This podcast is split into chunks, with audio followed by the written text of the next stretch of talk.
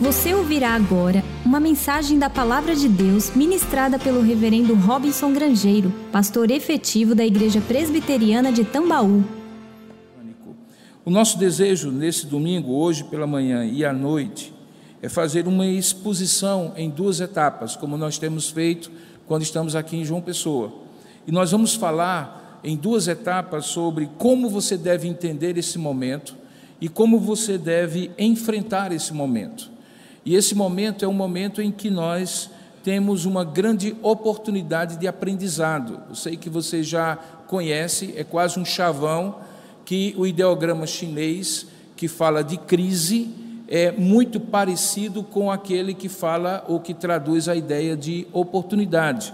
Em 1959, quando pela primeira vez essa analogia foi feita, ah, embora de fato ah, o, o, o, ideograma crise e o ideograma oportunidade em chinês, eles não, eles não é, são exatamente esse sentido, mas tem um sentido de ponto crítico, ou seja, uma oportunidade de fazer uma reflexão, de fazer uma crítica, de mudar de direção e é exatamente isso que nós gostaríamos de fazer, dando um enfoque espiritual a como você deve entender e como você deve enfrentar essa crise.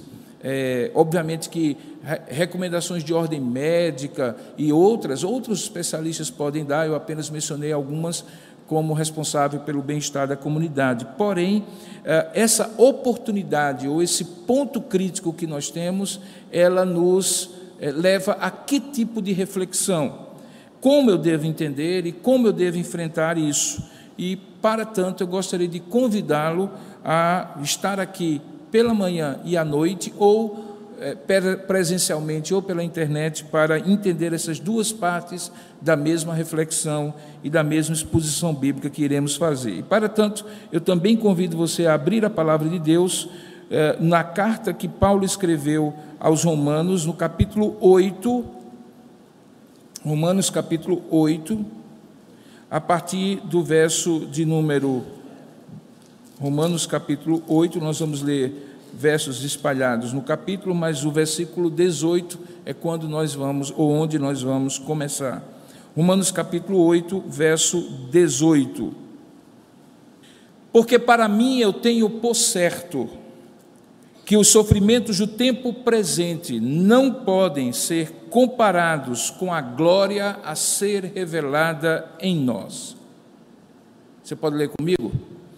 Porque para mim tenho por certo que os sofrimentos do tempo presente não podem ser comparados com a glória a ser revelada em nós.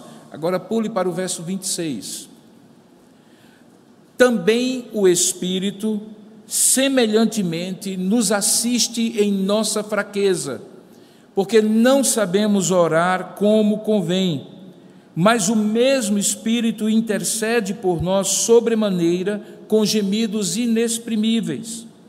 E aquele que sonda os corações sabe qual é a mente do Espírito, porque, segundo a vontade de Deus, é que ele intercede pelos santos.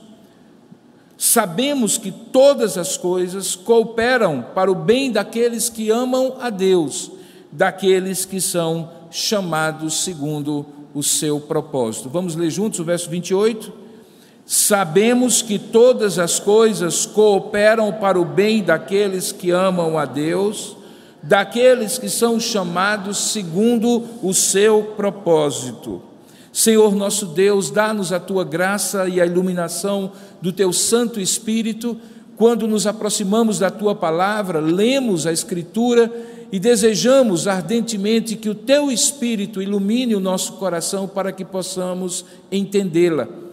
Sabemos, ó Pai, que se não for assim, a nossa percepção da tua palavra será superficial, humana, racional e não terá poder algum, ó Pai de fazer a transformação no nosso coração que só a tua palavra tem poder para fazer. Por isso, dependemos de ti, rogamos a tua misericórdia para que possamos ver essa Escritura como o teu Espírito a inspirou e aplicá-la, como o teu Espírito iluminar o nosso coração para compreendê-la e aplicar ao nosso coração. Dá-nos essa capacidade sobrenatural, que não depende de mim que vou falar aos teus filhos, porque não sou nada, assim como eles nada são, mas em ti somos mais do que abençoados, com toda sorte de ricas bênçãos espirituais nas regiões celestiais em Cristo Jesus, dentre as quais a capacidade de entender a tua palavra, conforme o teu Espírito abre os nossos olhos para compreendê-la. Fazemos isso e rogamos isso, confiados exclusivamente em nome e para a glória de Jesus. Amém.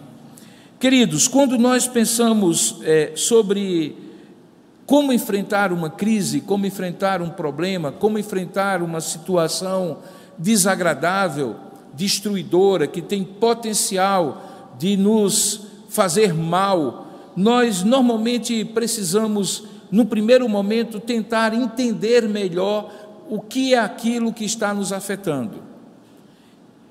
Entender é, não é necessariamente compreender. Quando nós pensamos em Deus, por exemplo, na nossa relação com Ele, e pensamos que nós não compreendemos Deus, como de fato não compreendemos, é porque nós não entendemos de maneira plena nem Deus, nem aquilo que Ele faz e os propósitos que Ele tem. Porque se compreendêssemos Deus, a própria ideia etimológica da palavra, nós abarcaríamos, nós compreenderíamos tudo, tudo que Ele é, tudo que Ele faz, de acordo com a plenitude do conhecimento que só Ele tem, como Deus absoluto que só Ele é. Nós não compreendemos Deus. E frequentemente não compreendemos por que, que as coisas acontecem como acontecem e quais são os propósitos dele por trás dessas coisas que acontecem de maneira que nós não entendemos completamente. Isso não significa dizer que nós não podemos conhecer, nem que seja parcialmente, quem é Deus e aquilo que ele quer fazer, ou os propósitos dele. Esse conhecer parcialmente só é possível porque ele existe e se revela para nós. E na medida em que ele se revela e ilumina o nosso entendimento para que entendamos essa revelação, então nós podemos conhecer parcialmente quem é Deus e o que ele está fazendo. Então, se por um lado nós precisamos ter muita humildade de dizer assim: eu não compreendo quem é Deus na sua plenitude, nem aquilo que ele faz de maneira plena, por outro lado, não podemos cair no erro de dizer que, portanto, todo conhecimento de Deus e do propósito dele é impossível, porque aí nos tornaríamos agnósticos, incapazes sequer de viver. E o agnosticismo traz muita angústia, porque você imagine aqui comigo ter que enfrentar a vida, e a vida não é fácil, você sabe muito bem disso, você já passou por experiências em que é, você demorou muito para fazer sentido das coisas que estavam acontecendo, você andou pelo vale da sombra da morte, e no vale da sombra da morte o seu coração se angustiou, você até mesmo brigou, entre aspas, com Deus, você revoltou-se com as circunstâncias, então você sabe que a vida não é fácil. Agora, ela se torna muito pior de ser enfrentada quando, no meio do caos, você não tem a mínima esperança, o mínimo conhecimento, a mínima confiança de que existe alguém que controla aquele caos, por mais caótico que ele se apresente para você naquele momento. Eu costumo dizer que se é difícil a gente conciliar a existência de Deus, de um Deus amoroso e todo-poderoso, com coisas que nós não entendemos na vida, é muito mais difícil, eu diria, muito impossível, tirar Deus dessa equação e mesmo assim conseguir viver porque é de angústia completa e absoluta que nós estamos falando. Então, como entender? Como entender? É preciso, em primeiro lugar, entender que, desde sempre, em toda a eternidade, Deus soberano, poderoso, imutável, sábio, amoroso, bondoso, onipotente, onisciente, este Deus que é impossível de ser descrito plenamente, ele decretou todas as coisas.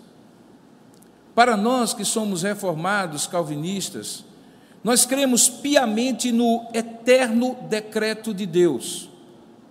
E nós entendemos que Deus, em algum momento, decretou todas as coisas, como Paulo escreve aos Efésios, que ele chama de eterno propósito de Deus, e que significa que ele determinou ou ordenou todas as coisas para que todas as coisas expressassem o caráter de quem ele é e a vontade por meio daquelas coisas do que ele tem para todas as coisas. Portanto, quando nós falamos em decreto, de um modo geral, decreta quem pode, decreta quem sabe, decreta quem tem poder para decretar, decreta quem é soberano, decreta quem é capaz de dar sentido a algo ou a algumas coisas, e é isso exatamente que Deus é, de modo absoluto.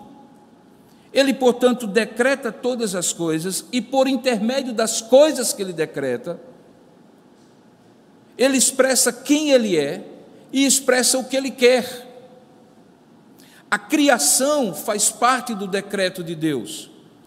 Lá na eternidade, quando não havia absolutamente nada a não ser Deus, ele decretou criar todas as coisas. A criação faz parte do decreto de Deus. Por mais impossível que seja para a gente imaginar um dia quando nada havia a não ser Deus, nesse dia, entre aspas, quando nada havia a não ser Deus, Deus decretou que todo o restante houvesse, e aí ele criou todas as coisas. Portanto, a criação faz parte do decreto de Deus, e você, como criatura, e a raça humana como criatura, e os anjos como criaturas, e todos os seres visíveis e invisíveis, só existem porque Deus decretou que eles existissem. A opção a isto é acreditar que tudo veio do nada, como se isso fosse possível. E que todas as coisas subsistem de maneira aleatória de modo que não existe nem ordem, nem propósito em nada, nem na minha existência, nem na própria existência de qualquer coisa do universo, ou se existir algo fora do universo, de algo fora do universo. Entre acreditar que todas as coisas existem porque existem, sem nenhum tipo de explicação, ordem ou propósito, e acreditar que alguém que não existia ou melhor, alguém que sempre existiu, fez todas as coisas que não existiam e passaram a existir, porque ele decretou que existiria. Então a criação é decreto de Deus. Ele criou todas as coisas de uma vez só. Deus não está criando coisas hoje. Na verdade, nós não podíamos, poderíamos dizer que nós é, inventamos algo na verdade, nós descobrimos algo que, tendo sido criado por Deus, com os desdobramentos todos daquilo que ele criou, eventualmente o ser humano descobre como fazer do algo criado algo diferente. Por isso, Deus nos deu criatividade, que faz parte da imagem de Deus em nós. Deus, portanto, criou todas as coisas, a criação é eterno decreto dele. Nós só podemos supor duas possibilidades: que Deus criou todas as coisas sem dar a elas nenhum sentido e nenhum propósito, criou como um menino cria um lego para depois desfazer e fazer outra coisa e brincar com os pedacinhos. Ou então Deus criou todas as coisas de uma vez por todas com algum propósito. E é aí que entra o caráter de Deus. Se Deus criou todas as coisas como um lego e foi fazendo e desfazendo, brincando com o seu poder criativo, este Deus não é bom. Porque ele está lidando com as coisas sem nenhum tipo de relacionamento, de amor, de cuidado, de proteção, de direção sobre essas coisas. Mas esse não é o Deus que a Bíblia revela. O Deus que a Bíblia revela é um Deus que cria todas as coisas com algum tipo de propósito. E aí vem um segundo aspecto da, do decreto de Deus, que é a providência. O que é a providência? É a maneira pela qual Deus mantém aquilo que ele criou e dá sentido àquele criou, aquilo que ele criou, e esse sentido chama-se propósito. E aí nós chegamos ao texto que nós lemos. O texto diz que sabemos, é uma constatação, verso 28, que todas as coisas cooperam para o bem daqueles que amam a Deus, e veja, coisas aqueles que são chamados segundo o seu propósito. Nós estamos, portanto, exatamente naquela segunda segundo aspecto da, do decreto de Deus, que é a providência. Portanto, tentar entender qualquer coisa na vida precisa passar pelo fato de que Deus criou todas as coisas com algum propósito e Ele mantém e governa essas coisas para cumprir este propósito. Se eu perder isso, eu perco qualquer possibilidade de compreender a realidade. Eu vou precisar de outras lentes para compreender a realidade. Essas lentes não vão me servir. Mas se eu colocar estas lentes, porque Deus, na Sua graça, iluminou os meus olhos para compreender essa verdade, então eu vou ter possibilidade de entender essa realidade. E aí, de cara, eu já vou lhe dizer: o que eu estou dizendo não faz nenhum sentido para quem não tiver os seus olhos iluminados por este Deus.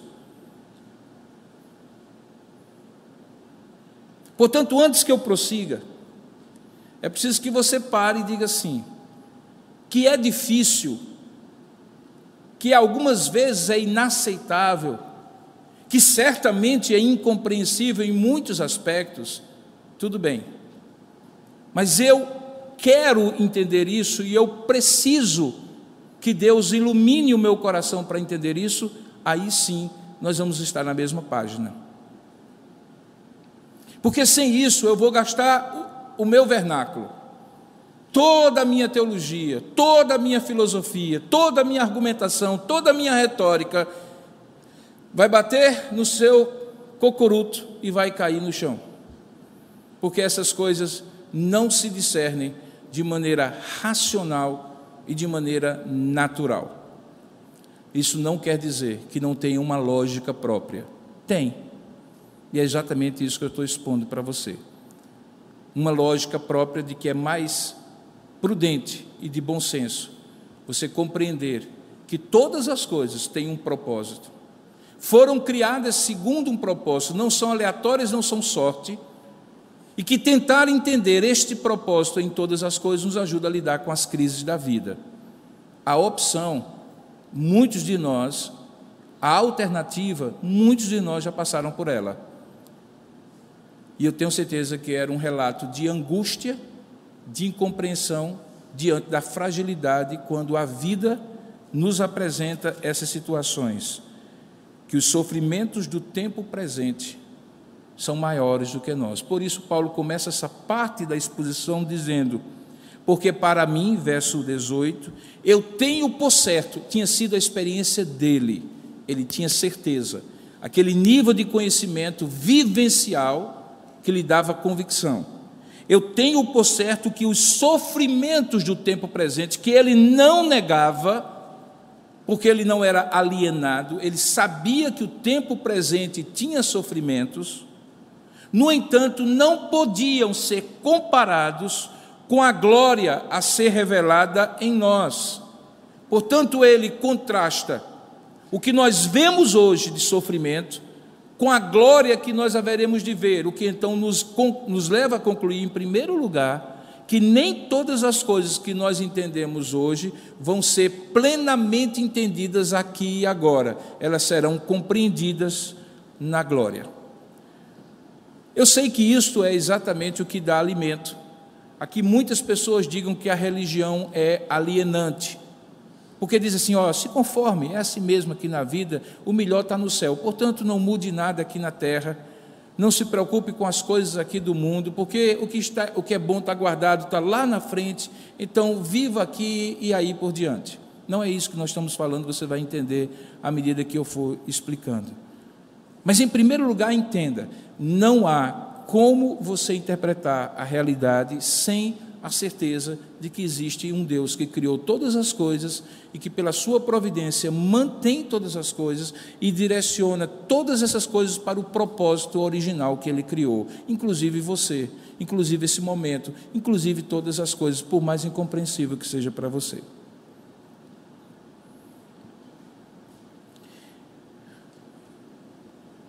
Quando você pensa assim, então você imediatamente precisa comparar como deveria ser, desde o começo, com o que você vê hoje. E aí entra um segunda, uma segunda lente nesse óculos.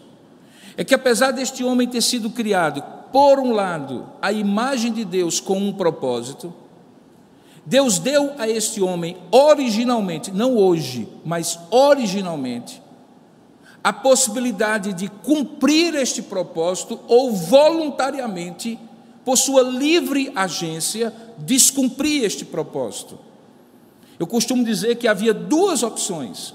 Deus criaria este homem com absoluta impossibilidade dele errar, ou com relativa possibilidade dele errar. Se ele tivesse criado este ser humano com absoluta impossibilidade dele errar, este homem o adoraria, o serviria e o amaria para sempre, sem nenhum intercurso, sem nenhum problema, sem nenhuma intercorrência, sem nenhuma dificuldade. Mas que valor há quando alguém, tendo a possibilidade de não adorar, adora, de não servir, serve que valor há quando você tem que obrigar alguém a fazer alguma coisa e ele não faz por reconhecimento, por gratidão, por devoção, por piedade, por amor? E é por isso que Deus então criou este ser humano com uma relativa possibilidade de errar o alvo e de dizer: Não, eu não quero o teu propósito na minha vida. Adivinha o que aconteceu? Exatamente. Isso que você já constata na sua própria vida e na realidade que lhe cerca. Este ser humano resolveu rebelar-se contra esse Deus. Então, se por um lado o seu óculos precisa ter a lente da criação como parte do decreto de Deus, o seu óculos também precisa ter a outra lente da queda como decisão deste homem de rebelar-se contra Deus. Se você me perguntar agora por que, que Deus criou dessa forma, podendo evitar de ter criado dessa forma, espera um pouquinho, quando nós dois morrermos, nós vamos perguntar juntos a Deus. Porque todas as coisas que você parar para pensar e perguntar por que Deus fez assim e não assado, você vai esbarrar na sua limitação, porque Deus a gente não compreende, a gente conhece, aquilo que ele dá a se revelar. E nem tudo que ele é, ou quem ele é e qual o propósito dele, ele revelou completamente. Há partes que estão encobertas e que você vai conhecer somente depois. Ah, mas eu preciso saber de todos os detalhes para poder confiar, crer, adorar, amar e servir. Conversa fiada. Você até casou sem conhecer direito o seu cônjuge, como é que você diz isso com Deus? Você até gerou um filho sem saber se ele seria como você imagina que ele seria. Você senta na frente da televisão e você nem se preocupa em tentar entender toda a tecnologia que está ali. Você quer, no fundo, assistir o filme na Netflix. Para todas as coisas você tem uma dose mínima de confiança para poder conviver. Mas com Deus você quer ter tudo antes para depois acreditar. Saiba, isso faz parte justamente da queda. Faz parte justamente da queda. A sua mente, de alguma forma, foi afetada para acreditar a priori em tudo que possa lhe dar condição de acreditar, ainda que não com todos os detalhes, mas quando se refere a Deus, desconfiar de tudo que venha de Deus, a não ser que de alguma forma ele supostamente provasse que é exatamente assim como ele diz que é. E isso faz parte do estado de rebelião que afetou a mente do ser humano. Porque nas outras coisas da vida, nós damos o benefício da dúvida e confiamos para depois acreditar e para acreditando depois conviver e usufruir. Mas com Deus não. Mas se você então tem essas duas lentes, e quando Paulo diz que todas as coisas cooperam para o bem daqueles que amam a Deus e que são chamados segundo o seu propósito, surge um problema, que é exatamente o que eu quero abordar agora pela manhã, para você entender um pouco melhor a crise que nós estamos passando e à noite como você deve lidar com ela. Qual é o problema que surge? É quando as coisas ruins acontecem para nós. Porque quando as coisas boas acontecem, ninguém reclama. Imagina só, está tudo indo bem na sua vida e alguém diz é porque Deus está lhe abençoando. Se você crê ou não, você não devolve o pacote junto com a embalagem que é Deus e o pacote que é a bênção ou o bem-estar que você recebeu e diz assim: com essa embalagem eu não aceito. Eu não quero dinheiro, eu não quero saúde, eu não quero bem-estar, eu não quero relacionamentos, harmonia, essas coisas todas. Se eu tiver que acreditar que isso vem de Deus, então essas coisas todas eu não quero. Você não faz isso, faz? Eu também não. Eu aproveito, eu usufruo. Porque coisas boas, quando vêm para nós, nós entendemos como providência de Deus. Mas temos uma dificuldade tremenda quando coisas ruins acontecem para nós, ou eu diria assim, coisas desagradáveis acontecem para nós. Porque aqui você precisa qualificar melhor o seu entendimento das coisas. Nem tudo aquilo que é desagradável é ruim. A gente aprende isso cedinho quando é criança, quando mamãe e papai dizem para a gente: vamos tomar a vacina. Todo mundo diz: oba, vamos tomar a vacina. É assim? Não. É desagradável, é dói, dói, é dolorido. Quando alguém limita a gente e diz está na hora de dormir, não pode comer essa comida ainda. Todos nós dizemos assim: que coisa ruim, mas veja, se tiver um propósito bom, o que é desagradável não é ruim, é só desagradável. Mas nós entendemos como ruim. Agora, amplie isso sobre todas as coisas. E você perceberá que a maioria delas que são desagradáveis não são ruins, são desagradáveis. Como é que você pode compreender então essas coisas desagradáveis? De três maneiras. A primeira delas é limitando o poder soberano de Deus ao dizer assim: essa aqui não estava no controle de Deus, aconteceu e fugiu ao controle dele. É a posição chamada finitismo. Você limita Deus para poder entender por que, que coisas ruins aconteceram com você, quando na verdade Deus é bom e só coisas boas deveriam acontecer com você. Então, como você não redefine que coisas ruins podem ser boas, embora sejam desagradáveis. Então o que é que você faz? Você limita na outra ponta. E qual a outra ponta? Não, essa parte aqui fugiu de Deus. Deus não estava no controle. Deus depende que eu queira. Deus depende que eu aceite. Deus depende que eu faça. E se eu não fizer, então ele fica limitado. Deus não vai fazer isso contra a minha vontade. Aí você apequena Deus para ele caber na crise que você tem que enfrentar direitinho. A segunda maneira é outro ismo, é o fatalismo. O fatalismo diz: olha, pouco importa o que eu fizer ou quem quer faça, vai acontecer porque Deus decretou. Não existe responsabilidade humana, as pessoas não colhem aquilo que plantam. Aconteceu porque tinha que acontecer, ninguém morre de véspera, quando tem que acontecer, acontece, tem um dia certo, uma hora certa, um jeito certo, já está escrito, acabou, pronto. Para alguns isso é sinônimo de conforto, mas para outros é sinônimo de uma grande agonia, porque aí tem um conflito. Quando acontece alguma coisa ruim e é o que Deus queria, como isso se compatibiliza com a bondade dele? Se ele é bom e ele decretou coisas ruins, como é possível que ele seja bom? Ou então ele é bom, mas não é todo poderoso, ou então ele é todo poderoso, mas não é bom. Ele é bom, quer fazer todas as coisas, mas não é todo poderoso. Então algumas coisas fogem ao controle dele, é o finitismo. Ou então ele não é bom. Perceba que quando a gente olha para o texto, Paulo tem uma outra perspectiva. E a perspectiva dele nos dá quatro recomendações que eu gostaria que você guardasse aí na sua mente. A primeira delas, olhe cada caso como um caso. Olhe para trás.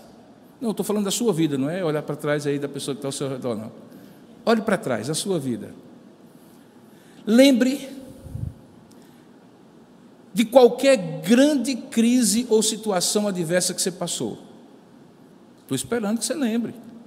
Como é que você a entendia quando você estava passando e como é que você a entende hoje? Deixa eu lhe fazer só uma pergunta. Mudou a compreensão? Via em regra mudou. Eu pensava de uma forma quando eu estava no caos, na dor, no sofrimento alguma coisa evoluiu e eu compreendi melhor, e hoje eu olho e digo assim: sabe que, apesar de eu continuar achando que foi muito ruim, que eu sofri muito, que foi muito dolorido, porém, hoje eu já consigo ver algum propósito, alguma coisa boa alguma lição, algum ensinamento, alguma evolução, alguma maturidade, algum crescimento na minha vida que eu não conseguia ver naquele momento. Paulo está dizendo assim: olha, tenha por certo que os sofrimentos do tempo presente não podem ser comparados com a glória a ser revelada em nós. Ele estava falando do que você passa hoje e da maneira como você vai compreender de maneira plena no futuro. E aí ele diz assim: olha Existem fraquezas, verso 26. Eu e você passamos por ela e nem sabemos como lidar com elas, nem mesmo em oração, porque não sabemos orar como convém. Existe uma paralisação, um sofrimento, no sofrimento que é a incompreensão daquele momento, e não é problema, não. Crente passa por isso, descrente para, passa por isso, gente madura passa por isso. Essa semana eu estava conversando com um dos mais consagrados jornalistas do Brasil, 72 anos. Se a ética me permitisse eu dissesse o nome, você ia saber quem ele é. E quando eu estava conversando com ele, em dado momento, ele falando um pouco do trabalho dele, eu falando um pouco do meu trabalho atualmente, a gente compartilhando alguma coisa, ele que não é crente, em dado momento, ele disse assim: Eu posso abrir o meu coração com o Senhor? Um homem com 72 anos e um outro com 54, e quando esse mais velho diz: Olha, eu posso abrir o meu coração, um milagre aconteceu, porque saiba de uma coisa: uma pessoa muito mais velha do que você, naturalmente vai olhar para você e vai dizer assim: Eu não sei se ele vai entender, então não vou nem falar. Mas aí ele, em algum momento, disse: Eu posso abrir meu coração com o Senhor? Eu disse: Pode.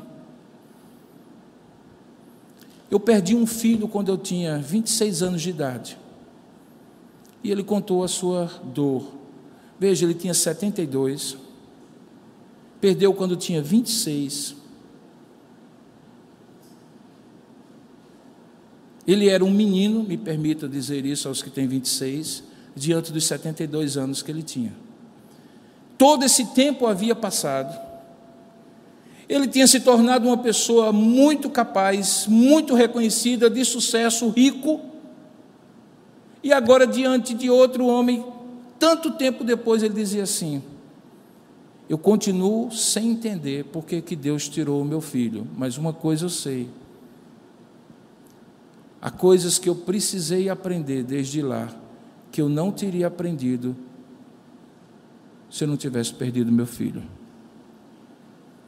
Isso é regra? Não, queridos. É a experiência dele. É o caso dele. Mas me serve como argumento para dizer: sim, querido, o que você passa hoje não é necessariamente explicado plenamente pela sua compreensão e capacidade emocional de lidar hoje. Paulo está dizendo basicamente assim: olha, olhe caso a caso. Porque se você olhar caso a caso, você vai descobrir que, embora não seja uma regra fixa, há um certo padrão na maneira de Deus se relacionar com você, se você é filho da aliança. Eu vou dizer qual é o padrão. Deus lhe dá a prova primeiro e a lição depois. É diferente da escola. Na escola você aprende a lição para depois fazer a prova. Na vida você passa pela prova para depois aprender a lição. Porque tem certas lições que você não aprende se não tiver prova. Por que, é que tem que ser assim? Eu não sei, só sei que é assim. E nesse padrão, todas as vezes que você olhar para trás, identificar um caso como esse, isso vai lhe servir de certo conforto para você entender que no caso agora, Talvez você não vá compreender agora, mas há uma lição envolvida. E se você tiver de perder tudo, lembre do que eu falo para você: perca tudo, mas não perca a lição.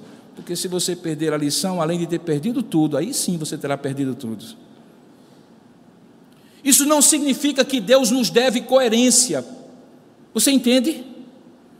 Isso não significa que Deus vai fazer sempre da mesma maneira, do mesmo jeito. Há alguns momentos que eu peço para Ele curar, Ele cura. Há outros momentos que ele, eu peço para Ele curar e Ele deixa morrer.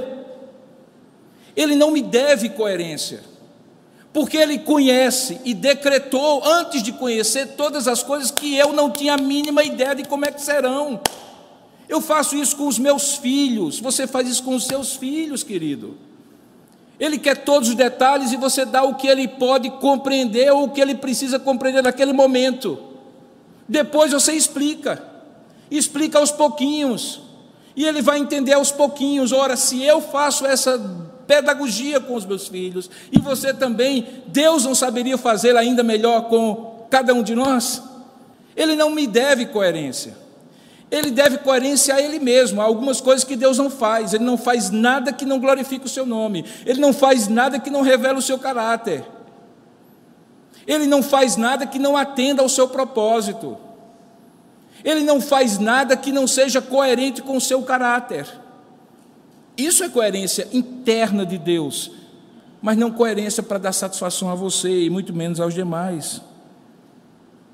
Existe uma forma de você descansar nisso? Está aqui no texto. Sabemos que todas as coisas cooperam para o bem daqueles que amam a Deus e daqueles que são chamados segundo o seu propósito.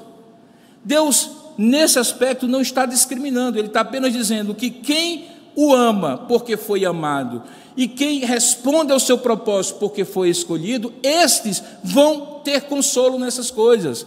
E é nesse ponto que à noite você vai compreender como alguém que é cristão pode e precisa enfrentar uma epidemia como essa e outras piores, inclusive sofrimentos pessoais, individuais e familiares, de uma maneira diferente daquele que não está em aliança com Deus. E por favor, quando eu falo alguém que está em aliança com Deus, esqueça a categoria crente protestante. Porque não significa que alguém que se autodenomina crente protestante, de fato, está em aliança com Deus. Especialmente no festival de baboseiras que a gente escuta hoje em nome de Cristo, em nome do Evangelho.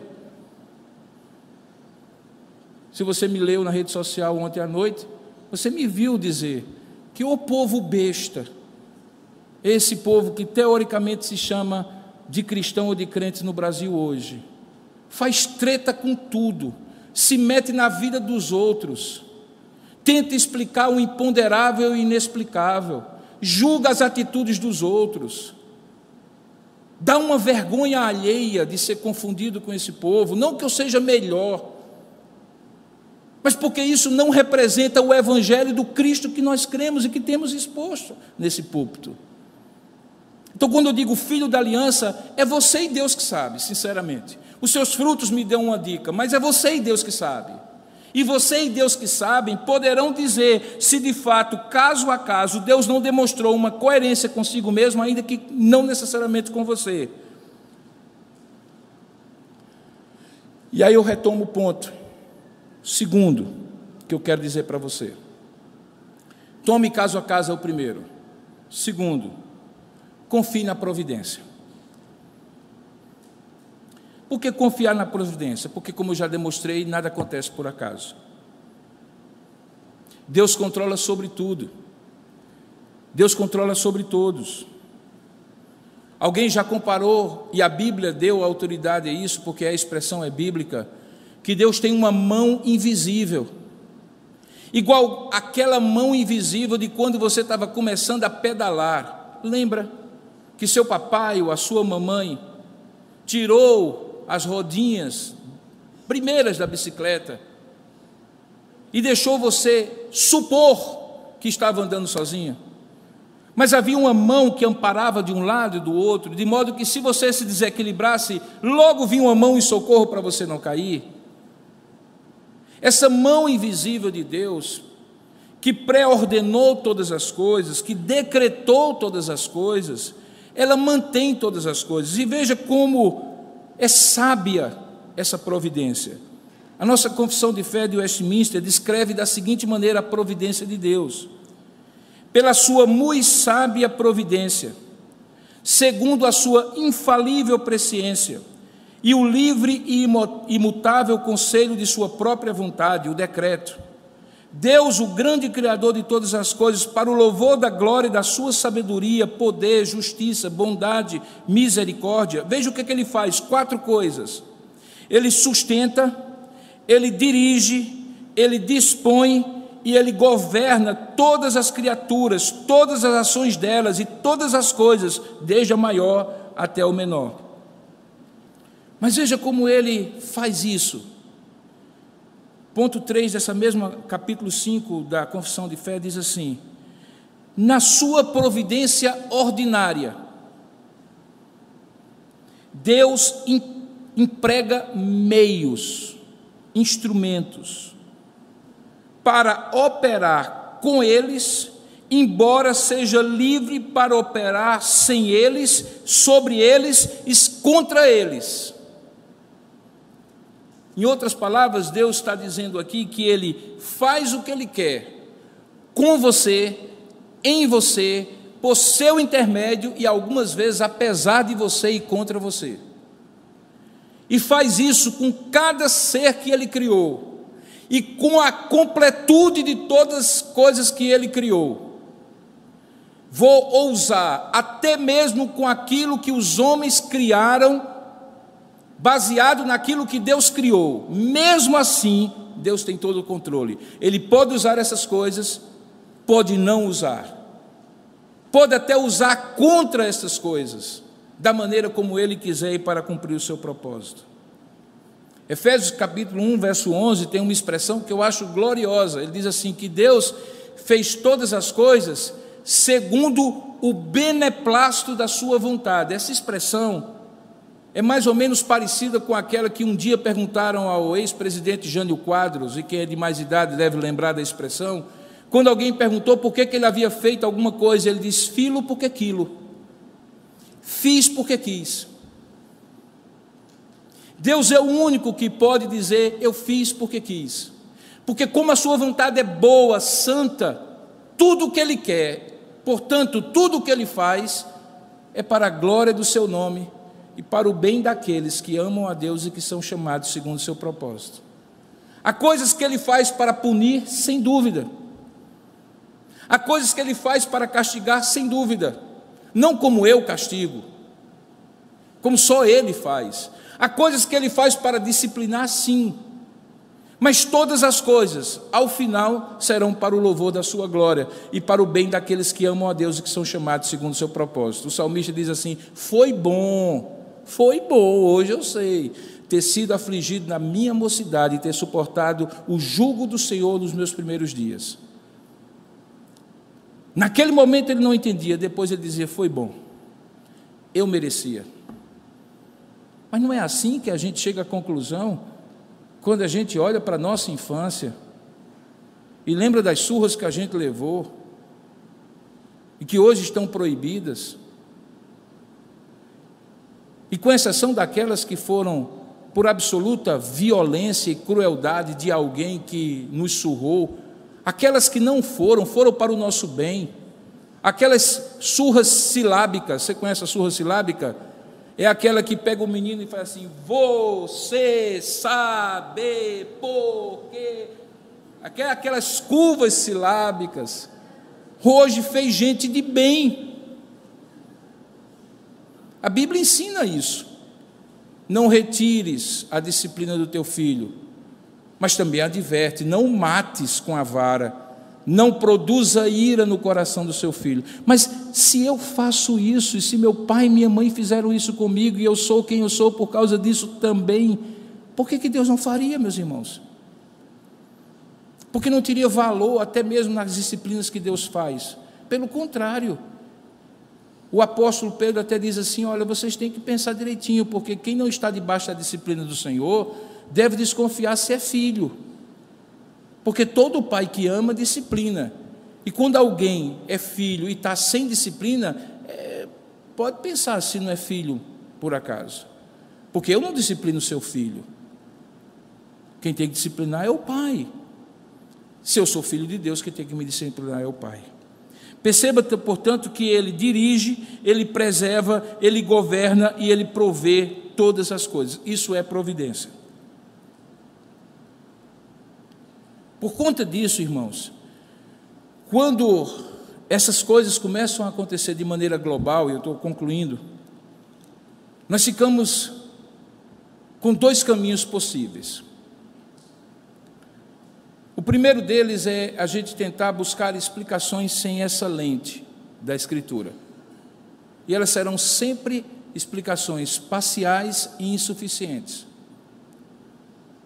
E a parcialidade e insuficiência das explicações decorre do fato de que nós temos uma miopia para ver a realidade. E essa miopia produz angústia. Porque a pior coisa do mundo é você estar diante de algo que você não conhece e não consegue ver. Mas há uma outra alternativa, que é o entender tudo isso da perspectiva de Deus e entender como é que eu posso lidar com tudo isso. Hoje à noite, nós vamos aprender juntos a como lidar, e eu vou usar dois instrumentos para você. Duas colunas, duas avenidas. Uma, a Escritura Sagrada. Novamente, não pode ser outra. E a outra, a história de como os cristãos em outros tempos enfrentaram situações como essas. Os cristãos raiz. Raiz mesmo. Aqueles que, por exemplo, no ano de 276, em pleno Império Romano, enfrentaram a maior peste que se abateu naquele século e que matava 5 mil pessoas por dia no Império Romano. Registro histórico. E aí o imperador decreta um decreto dizendo assim: que todos os povos do império deveriam olhar para os cristãos para se inspirar como eles enfrentavam a peste. O que, que esses homens e mulheres de Deus do passado têm para nos ensinar? Nós vamos caminhar juntos hoje à noite. Como lidar com essa situação? Eu gostaria apenas que você saísse daqui com um propósito. Suplique a Deus por sabedoria para saber como enfrentar. Nós não temos detalhes sobre o caminho, Quando eu digo que eu vou viajar hoje de madrugada, eu não sei se eu vou chegar com vida, com saúde. Eu não sei se a coisa mais sábia seria ficar aqui. Eu não tenho todos os detalhes, por isso que eu preciso orar. Por isso que eu preciso de sabedoria. Porque Deus não nos dá um mapa. Deus nos dá uma direção de onde nós vamos chegar. Mas Ele não nos deixa perdido também, não. A Bíblia diz que Ele dá o Espírito Santo, que nos ensinará todas as coisas e nos fará lembrar de tudo aquilo que Ele nos ensinou. E é nesse ponto, querido, que ser crente não é dar um tiro na razão, nem dar um tiro no bom senso, como alguns acham. Bom senso, razão, iluminadas por sabedoria de Deus e oração, traçam para nós o melhor caminho na direção que Deus quer para nós. Por isso que nós precisamos pedir a Deus sabedoria. E finalmente, outros podem lhe ajudar nesse caminho. Uma das igrejas que cancelou o culto hoje pela manhã, um dos pastores que é um amigo muito querido, em Brasília, as igrejas de Brasília também estão fechadas, a grande maioria delas. Disse assim: não há culto virtual. De fato, não há. Nós precisamos uns dos outros, nós podemos até participar do culto pela internet, mas nós estamos ligados pela união mística de Cristo, nós estamos como um corpo só, nós precisamos uns dos outros. E deixa eu lhe dizer: no passado, a igreja nos ensinou como lidar com situações assim.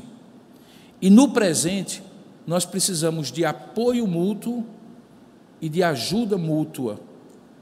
Talvez uma das cenas mais bonitas que nós temos visto é como um país como a Coreia, por exemplo, que soube lidar com razão e bom senso nessa crise que houve, bem coladinha ali na China, teve um número reduzido de mortes diante da, no número de infectados, e agora os que estavam bem de saúde, tem se dedicado nos últimos dias e semanas a preparar refeições para colocar na porta daqueles que estão sem condição de sair de casa.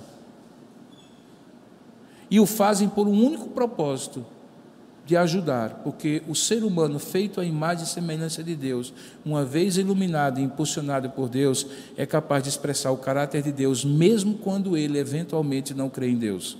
Isso chama-se graça geral. Então as pessoas se ajudam.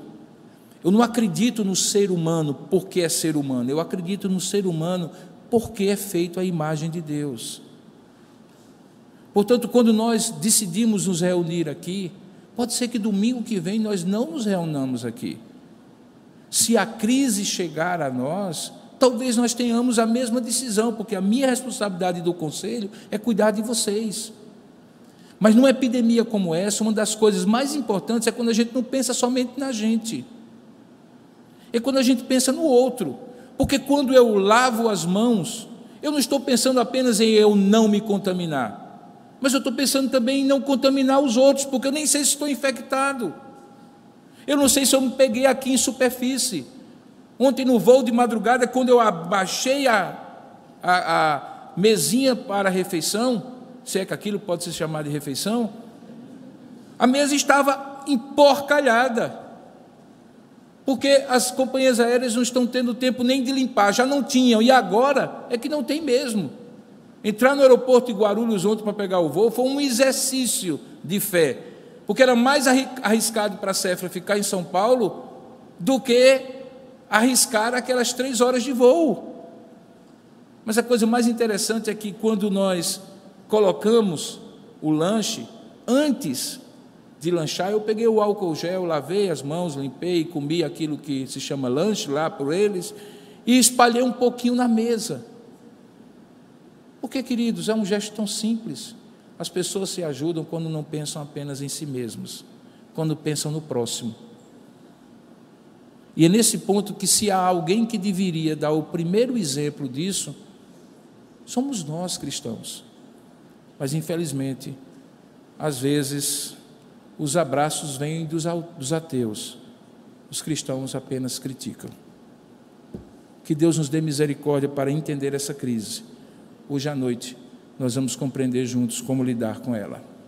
Senhor, nosso Deus e nosso Pai, dá-nos sabedoria e graça, muito o que o teu povo precisa aprender e compreender segundo a tua vontade. Nos ajuda, ó Deus, nos ajuda, Senhor, a compreender todas as coisas, a entender como expressões do teu caráter por meio da tua providência.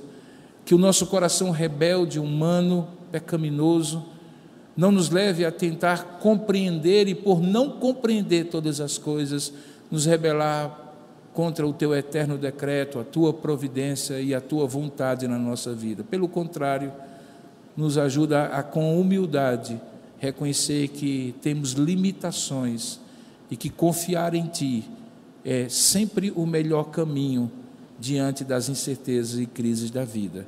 Ajuda-nos à noite, se aqui estivermos, ou participarmos pela internet. Ajuda-nos, ó Pai, a aprender, segundo a Tua palavra, a lidar com essa situação, biblicamente, espiritualmente, como Tu queres é o que nós oramos em nome de Jesus.